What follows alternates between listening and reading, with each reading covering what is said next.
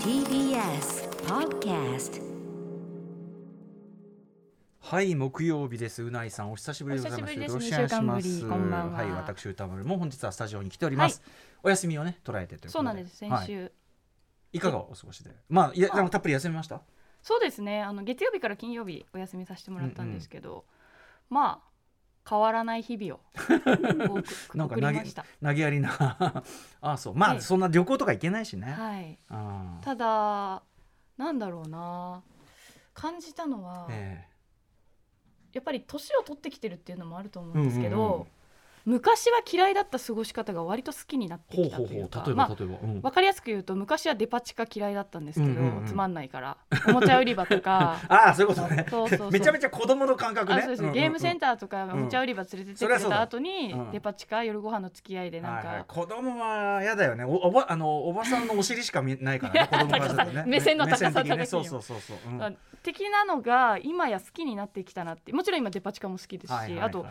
なんだろうなこう公園とか、うんうんあんまりそんななんかこうぼーっとするのとか好きじゃなかったんでなすんけどか言ってたよねなんか時間の潰しなんかみんながそうやって暴頭するとかが分かんないみたいなこと言ってましたそようなんねですよでいまだに私ぼーっとするのは苦手なんですけど、やっぱり何か常に情報を見ていたいっていう欲求はあるんですけど、ええそのぼーっとできる環境でうん情報を摂取するっていうことが好きになりつつあのるんびりした空間で空間公で園とあかそうですそうです、うんうんうんでだから休みの時ちょっと公園に行ってめちゃめちゃいいじゃないですか近所にあるコーヒーショップで、うんお持ち帰りのコーヒーを買っいてけてんじゃんでずっとスマホいじってゲームやってる みたいな目線 はね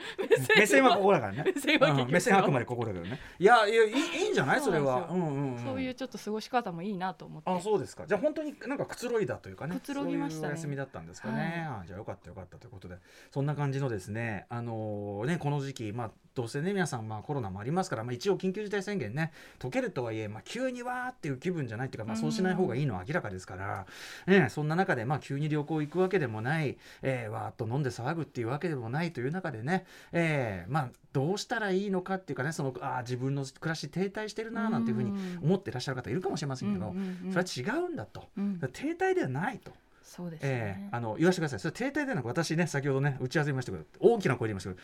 高止まりだとそれは、うんええあなたの暮らしは今高止まりしてるんだっていうふうに思ってくださいという、えそういう特集を次回来週、えっと予定しているので、えまさにそのうないさんのね休みの過ごし方からうんつながりまして、もう本当平穏平穏波風が立っていないというね、はい波が立っている波が立つと当然そこに物語というのが生じますから、はいこれすなわち波物語ということになるわけなんですけど。あーこれ波物語はやっぱりねそれ皆さんをご存知かと思いますけどそんなにちょやっっとぱ物り議を醸したえー、イやベっンぱあトんまでりねあんまり印象ないですね正直でだから波立った物語は良くないとなるとこれはもう逆の概念はい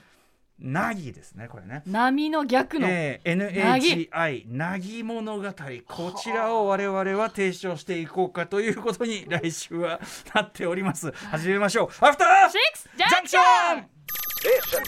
After Six Junction. 9月30日木曜日時刻は6時4分に今なりましたラジオでお聞きの方もラジコでお聞きの方もこんばんはんばんは TBS ラジオをキーステーションにお送りしているカルチャーキュレーションプログラム「アフターシックスジャンクション」通称アトロクパーソナリティは私ラップグループライムスターのラッパー歌丸本日は TBS ラジオ第6スタジオに参上しておりますそして木曜パートナー TBS アナウンサーのうなえりさです2週間ぶりのご登場でございます、のんびりしてなんか喋り口もねあ本当ですか気持ちいいなんか落ち着いた感じにあー一歩成長したんだなまあ投げやり感っていうだから私あのその休みいただいて る間にちょうど30歳になりまして、あおめでとうそうでしたね、はいそのあの前回お会いした時は誕生日手前でそうなんですよおめでとうございまやっすぱりそれもあってこうちょっと変わったかなっていう大人のちょっと大気人の持ちがあのやっぱりなんかこう節目っていうええなんか気にすることのほどでもないですけど、ええやっぱ10年ごとに自分自身のことって考えてもいいじゃないですか、うんうんまあね20代まはあね20代30代は30代、はいはいはい40代はい50代って、うんその上でやっぱりこの10年間自分がどうしていくかみたいなものを考えおて結構マジだあの大人になりましたなるほど2週間ぶりにお会いしたらあこんなにあそうです穏やかでなるほどなるほど、はいそうですかあじゃあこちょんっな感じにと割と10年計画じゃないけどそういうの立てる方なんですかあ全然立てないんですけど、 ええふわっとま、ふわっとね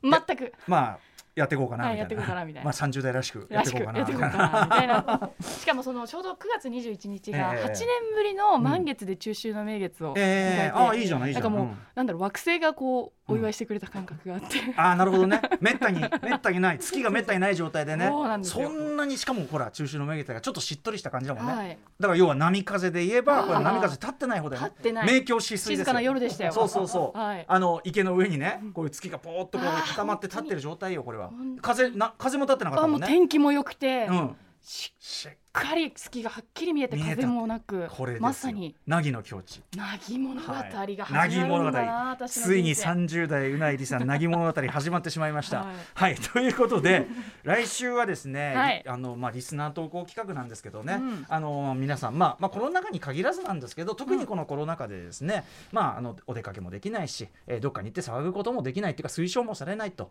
えーそんな中で、まあ、停滞した気分というのが世の中に蔓延しているかもしれませんがいやいやいや何がいけないのと、うんえー波風立つより全然いいじゃないのと、うんね、波風立って物語ができる波物語より我々はむしろ NAGI なぎ物語こちらを目指していこうじゃないかということで、うんえーなぎ物語という、ね、企画を考えているわけなんですね。うんまあ、要はあの例えばさほら予定してたことがなくなっちゃったとかさ、えーなんとかがいつもやってたこれができなくなっちゃったなんて、こうマイナス思考になるとこれはね、当然落ち込んできますけれどもですよ、例えばねこんなこと言ってます、えーディレクターの角君はですね、えーまあ、唯一趣味がね唯一外食だったんでしたって、はいでも外食が、まあそのね、コロナウイルス禍でいろいろそんな行けなくなって唯一の趣味だった外食を面倒、めんどくさいという理由でやめてみたら コロナ関係た コロナ禍でね面倒くさいという理由でやめてみたらたっぷり寝られてよかったっていう。うんうんその確かになんで外食をやめたら寝られるってとこちょっと飛躍がある気もしますけど、まあでもあのランチ行こうと思ってたところをすええっ飛ばして、あそうね昼過ぎまで寝る。寝るあーいや目標としてランチ食べに行くって決めてたんだけどまあ寝られてよかった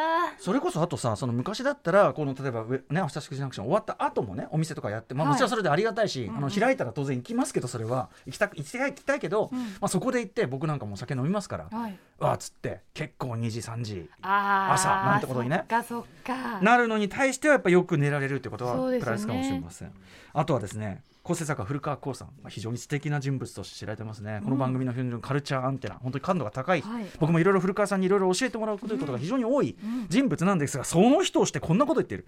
えー映画も本も読まず毎晩ただ漫然と、えー猫ちゃんをお風呂に入れている YouTube ばかり見ていたらお金を使わなくなってよかったあすごいですね人として若干後退した感はあったとして もまああのお金が貯まったなら何よりというねああ古川さん喋ってもあどうも古川古川ですけども、猫ちゃんをお風呂に入れてる動画がすごいたくさんあるんですね、でまあいいじゃないですか猫ちゃんがどんどんさっぱりしていくわけですよ、でで時間が30分40分過ぎていきますでしょで寝るじゃないですか、だから寝入りもいいですよね当然ね、ええで穏やかな気持ちですから穏やかな気持ちです、ええ安眠ですよえ、ねえで、えー財力に若干の余裕が出るわけです、はいしかもそれで、そう財力に余裕が出るとさらに心に余裕が出あまあすそうねいうことになりますね、うんうんだからウィンウィンですかこれが。どんどん YouTube をどんどん YouTube で YouTube を猫ちゃんがふわふわになっていく動画をたくさん見ているという保護猫の特に動画を見ますね何の猫保護猫というああーはわいかります、はい私も保護猫のちょっと汚れちゃって、目やにとかもついてる猫ちゃんをはいきれいにす綺る,、麗にするはい確かに全校でもありますもん全ねそうです全校です鈴木ね全校なんて人もいましたけどね首鈴木相で善ね子っていう人いましたけども、ええその鈴木善子さんではない方の善何個何子個前の自民党総裁か知りませんけどね鈴木善全子校さはんいいますけども今の話とは一切関係ない話なんでええ今省きますけども、はいはいええとにかく今番組スタッフの中でこう保護猫のが綺麗になっていく動画を見るっていうのがこう大ブームになっていましてえそうなのそそうです知らませんでし知ょらないですよ知らないそうなのあ誰も歌間さんに言ってないんだうん、私がそれはだから偏見だねそうですね僕はそのなんかほら一時期デマを流されてたじゃないその私が猫嫌いだなんて猫嫌いだって全然違うそんはない嫌いだなんてこと一言も言ってない蹴別飛にばすとか言ってましたからね言ってないちょちょやめて待ってマジで言ってない からひどいなちょちょちょちょ歌丸さんはそれは古川古川さんそういうのはダメよあの言ってない上にあーそう言ってない上に確実にそれに対してあの怒る人がいるようなわ嘘はやめてくださいなるほどなるほそどこ切り抜かれちそゃうれからはダメよこれはメディアのデマですねこれはうね、んそれは皆さん本当言って歌言丸っさてんはないから猫をね蹴飛ばすなんてことは言ってませんししませんから大丈夫です安心してくださいいなんか本当ですよちょっともうめんどくせえなただ猫を洗う動画に関しては歌丸さんまだ見てないですよねまああんまりねその YouTube 見るみたいな習慣もないからなるほどなるほどわかりましたいやもう最も実りのある時間の過いごやしあ方とん言なっにて手つきが優しい人間いるんだなって思うぐらいまあねあの本当に素敵な動は画いはいはでいすね。そうですね優しくじゃあそのやるは猫いちゃんのなんだっけだからそのはい YouTube 見て YouTube 見てお金がで貯まるお金が貯まってウィンウィンだっていう話です、うんうんはい、とかねはい、そういう感じでだからあのなんていうのもし例えばこれでね海外旅行行っていたら何かいろんなことに巻き込まれていたかもしれないあーねとかあと長いうん海外旅行行ったらまあ50万とか使っちゃったりしますからそうですね。その分はあれおあれ金もらった 減ってない。だから本来なそう本来なら50万使う予定がですよ、え50万何の理由もなくもらったみたい な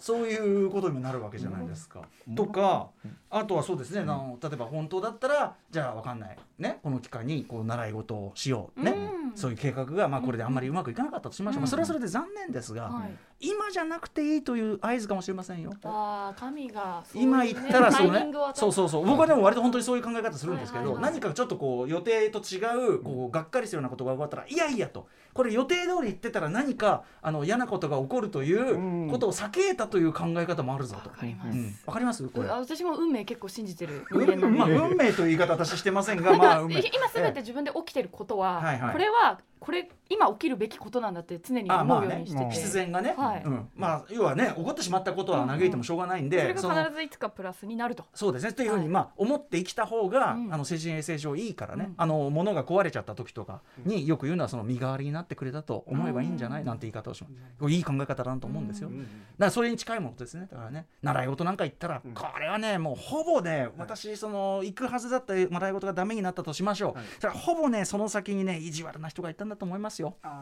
いるじゃない意地悪な人がさ、はいはいはいうんい挨ますね拶挨拶しても返さないなんて人がねあもういたかもしれませんストレスですねストレススストレスですまあ、そういう人はもう行ったって聞きませんからね。あと習い事って実は思ったより自分が適してないってことに気づくんですよね。あそうねあのそうねそうね、は行いってみたらねあれそんなにあれ結構頑張って練習してんだけど、うんうんうん一向になんかうん、なんそうかですねパッとしないな、パッとしない自し分っていうパッとしないしなんならそんなに好きかなこれみたいな、うんそんな気持ちになってきたりもしま私すよ水泳ね。 8年間習ってて、ええすごく頑張ってたんですよ。えでもでメドレーまでやるぐらえい、えこう競技競技をどんどんやってきたかったんだけど、え一向になんか一緒にやってる子より早くならなくて、えなかなかうまくなんかせっかくく始めてもうん頑張ってもうんううんん、っていう、うんなんかこうね気持ちになっちゃいますから、はいはいあのは始めなくしかもそ れ子供の時だったからまだ良かったですけど、ええええ大人になってそれを味わうってそうですね、うんしょんぼりしたくないもんね。うん自己肯定感下がっちゃうんじゃないかな、うん逆にみたいっな。ていうことはもうこれはもう引き返して正解といそうことうそうですそう、もんね。触れなかったことが正解。うんそういうことですよあるいはですよ、まあ、フェスが中止になって残念なんてこともね、うんあると思いますけどねもちろんライブラリーライブスターもそれは残念は残念ですけど、うん例えば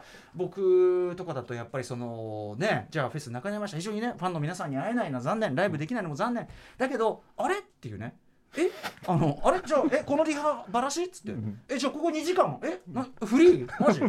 あえーえじゃあ時間できた。えフリーがいけんじゃんみたいなああ映画を見られるシャンシャンチーいけんじゃんみたいなおお映画がも見らうれポジるティブシンキングですよああいいですでね、その皆さんね、その波風立てるよりも凪がってこのコンセプトね、じゃあお前はその映画なんか見てね、うん映画なんてのは凪が立ちまあ波が立ちまくり、うんね、波物求めてんじゃないかと実は。波物語シリーズじゃないかと映 画映画のシリーズまあ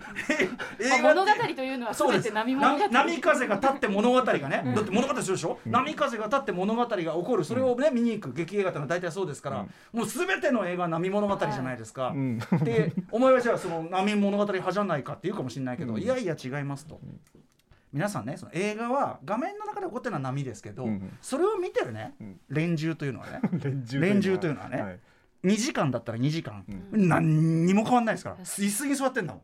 ああん、ま椅あ子に座ってんの確ちかょっにと匂いが出るか出ないかぐらい のポップコーン食べたりするぐらいですかね、ええこれ何と言わずして何かってことなのよ何にも動いてないですねそうつまり凪状態から波状態っていうのを高みの見物決め込んで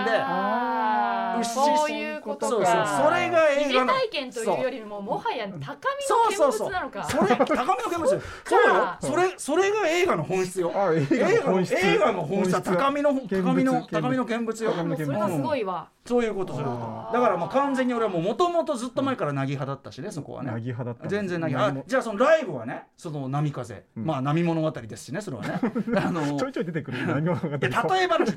話これあのはい具体的なイベントあ具体的なイベント名と、うんあのたまたま重なる名前が出てきてもこれは偶然の一致ですからこれはなるほどこれ比喩なんでなるほど波物語あのねフェスとか音楽やってるね、あれはこうやって波風立てるもんじゃないから違うんですよ、お皆さん一見あれは波風立ってる波物語に見えるかもしれませんけどプロというのはそれを安定供給するのがプロなんですよおーつまりつまり一見波に見えてるけどこっちは凪なんですよプ ロは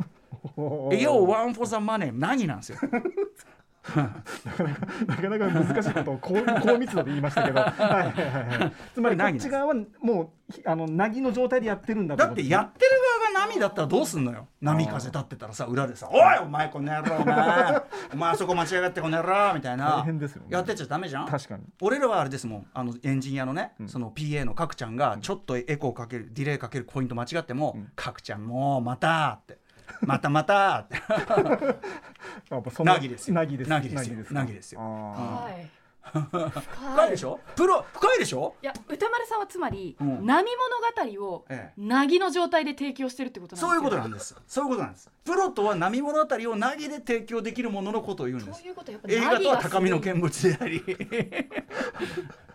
なるとでも、うん映画を映画自体も波物語をなぎで提供してることになりますね。まあそうですね、うんだからそのスクリーン上で起こってることあれは皆さんねご存知か知りませんけどあれ全部作り物ですから あまあドキュメドキュメンタリーとかねありますけどなるほどまあ、ドキュメンタリーとってねこれは作り手の意図というものは当然ね、入ってきますから。編集室みたいなところではなぎなんでしょ、うん、あとあとそそののさ、そもそもスクリーンにねこうやって映像を投影してるわけですから、そこの物体で波が起こってるわけじゃないですよ、なんならもうこれ以上の平面ないからあーペッタペタですよねペッタペタの平面ペッタペタの平面こうですスねクリーンってのはもうこれ以上ないなぎだからさ、はいはいはいだからちょつまり波というイリュージョンを起こしてるだけですよね、波というイリュージョンそうそうそう波イリュージョンを起こしてるだけなんですよだからすなわちで一時波なんか起こってたら大変だよそしたらだってさ見てたらさ「えー、死んじゃった!」なんてさ 警察だってことじゃんそれは映画の黎明期みたいなのね電車だ電車だわー逃げろねリュミエール兄弟だよもうリュミエール兄弟だよもう来ちゃったなんてこと完にな全るだって失神したみたいな話聞きますから、そね、んなわけはないんだからさだからもうついや要は我々を取り囲むこの日々というのはまあ基本ナギだし、でナギが望ましいとされてるしもっと言うなら人類というのはナギを目指してきたのよ。わかる日々のそのね波風立たないようにじゃあ安定的に食料を供給ねあのゲットするようにやれ家畜だやれえじゃあ、ね農業だ、はいはいねことをやるえあの雨降ったりなんかもするから、んこう安定的に寝ら寝たいから、いやー屋根だ壁だってねそういうことですよ。屋根だ壁だ屋根全部そうですあとまあその1年通じて暑いの寒いのここも波風っちゃ波風だから、まあ、空調です よ。確かになんか全ていいすべてな 全て説明ができるすべて凪という概念によってこれ説明できるわけなんですよ。うんということで、まあ、我々人類というのが目指してきた境地凪これは皆さんですね、あなたにとってのその凪な物語、なじゃあ凪が物語じゃないんですかいやいな。説明に説明を重ねることによって 何か難しい概念の話のように聞こえるかもしれませんがそんなことはないそですんなことだからあなたにとってのその何かをしようと思ったけどしなかったおはできなかった、けどむしろそれが良かった。えーというね、自らをそのその現在の状況というのを一見停滞してるように見えるけど違うんだ、高止まりなんだ、この精神のもとにですねあなたのなぎなそういうお話というのをメールにして送ってくださいという画期的企画です。これはなんか見えた。見えたでしょ見えた見えただってだからそのさっきのさ公演がいい感じとかそういうことじゃないそそうれではす。ね。公演だしかも公演だけどさらにその中でですよ、うんスマホを見てるんですよ。そうですね。外の世界というのはいろんな変化がありますけど、より変化のない方すごいな。世の中の、ええ世の中ってなぎか波で全て表現できるっていうことに。 そういうことです。そういうことですねそういうことです。そういうことです。これはうもうこれはもう最新物理学。そしてなぎに行けば、はいもう嫉妬という概念は一切なくなるなって思いましたね。ほう今のほ話うほうほうを聞いていて。誰それなんかやっぱり、うんあ波って、うんまあ置き換えて刺激だとしますと、ええええええ刺激に憧れちゃったりするじゃないですか。確かに確かに。でうんうんうもんさっきおっしゃっていた、はいそれって同列で見てるんですよ、うんうんでも自分がなぎ上から見下ろせばそうそうそうれらの刺激が全て、うんうんなんかこう嫉妬の対象じゃなくなるなんかこうだからこうね。あの大変ですねそうそうそうそうそうそうそうそうそうもういいこと言った盛り上がってんねみたいなね見えるけどあの例えばそこそここうなんかじゃあ恋愛でもいいですよ、うんなんかわーって盛り上がってねって、うんこれ一度こいい波乗ってんねといい波乗ってわ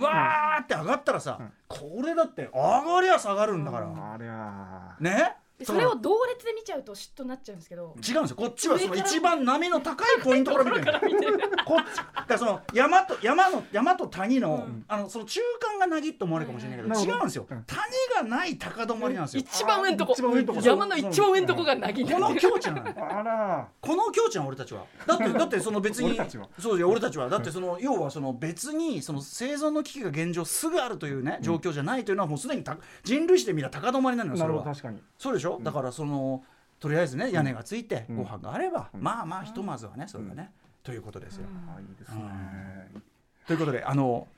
わかりました この説明でわかりましたはい、えーということで、あのー比較的動きがないこのね時期だからこそ、えーあなたの喜び、えーそこにこそ実はこれが逆に良かったんじゃないか、むしろ良かったまああの結果でもいいです良かったという結果のことでもいいし良かったんじゃないかという見込みの件でも結構なので、あーうんはい、それが我々を高みに押し合っていくということで、ぜひ皆さん、えー波物語ならぬもう一回言いますよ NAGI なぎ物語こちらの方にご応募ください歌丸アットマーク TBS.CO.JP 歌丸アットマーク TBS.CO.JP の方にね、えーメールが採用された方には番組特製ステッカーをしてこれはもうステッカーですから高々、何らの波風 もそんなこと言わないねとああそうです メニュー紹介参りましょう、はいえーこの後すぐお気に入りボールペン投票企画第11回 OKB48 総選挙の開幕を告げに文具王こと高畑正幸さんが登場です続いて7時からは日替わりでライブや DJ プレイをお送りする音楽コーナーライブダイレクト今夜のアーティストはこちら9月2日にセカンド EP「愛」をリリースしたアーバンかつルリアなサウンドの3人組ユニットマチコが番組初登場ですそして7時台はさらに Spotify プレゼンツラジオできるかなが限定復活します番組プロデューサーにして時代の牽引者と呼ばれる橋恵こと橋本良文が Spotify に追加された新たな機能について解説しますそして8時台の特集コーナービヨンドザカルチャーはこちら国産 RPG クロニクル外伝新女神転生編はい、えー日本で独自に発展した国産のロールプレイングゲーム通称 JRPG の歴史を語り下ろしていくゲーム大河ドラマシリーズこれまでは「ファイナルファンタジー」「ドラゴンクエスト」という皆さん言わずもがなビッグタイトル2大タイトルに絞ってお話をしてきましたがここに来てついに外伝が登場しますそこで扱うのは剣と魔法のファンタジーが主流だった JRPG 界に鮮烈なカウンターパンチを放った新女神転生通称メガテンシリーズです世紀末感あふれる乾いた語り口やオカルト東京といったモチーフでメガテンシリーズが RPG の世界にもたらしたものは一体何だったのかその歴史的な意義について解説していきます教えてくれるのはボードゲームメーカードロステルマイヤーズ代表渡辺則明さんです番組への感想や質問などお待ちしていますアドレスは歌丸アットマーク tbs.co.jp 歌丸アットマーク tbs.co.jp まで読まれた方全員に番組ステッカーを差し上げますまた番組では各種 SNS も稼働中です Twitter、LINE、Instagram などやってますのでぜひ、えー用途に合わせてフォローしてくださいそれではアフターシックスジャンクション行ってみよう Station. After Six Junction.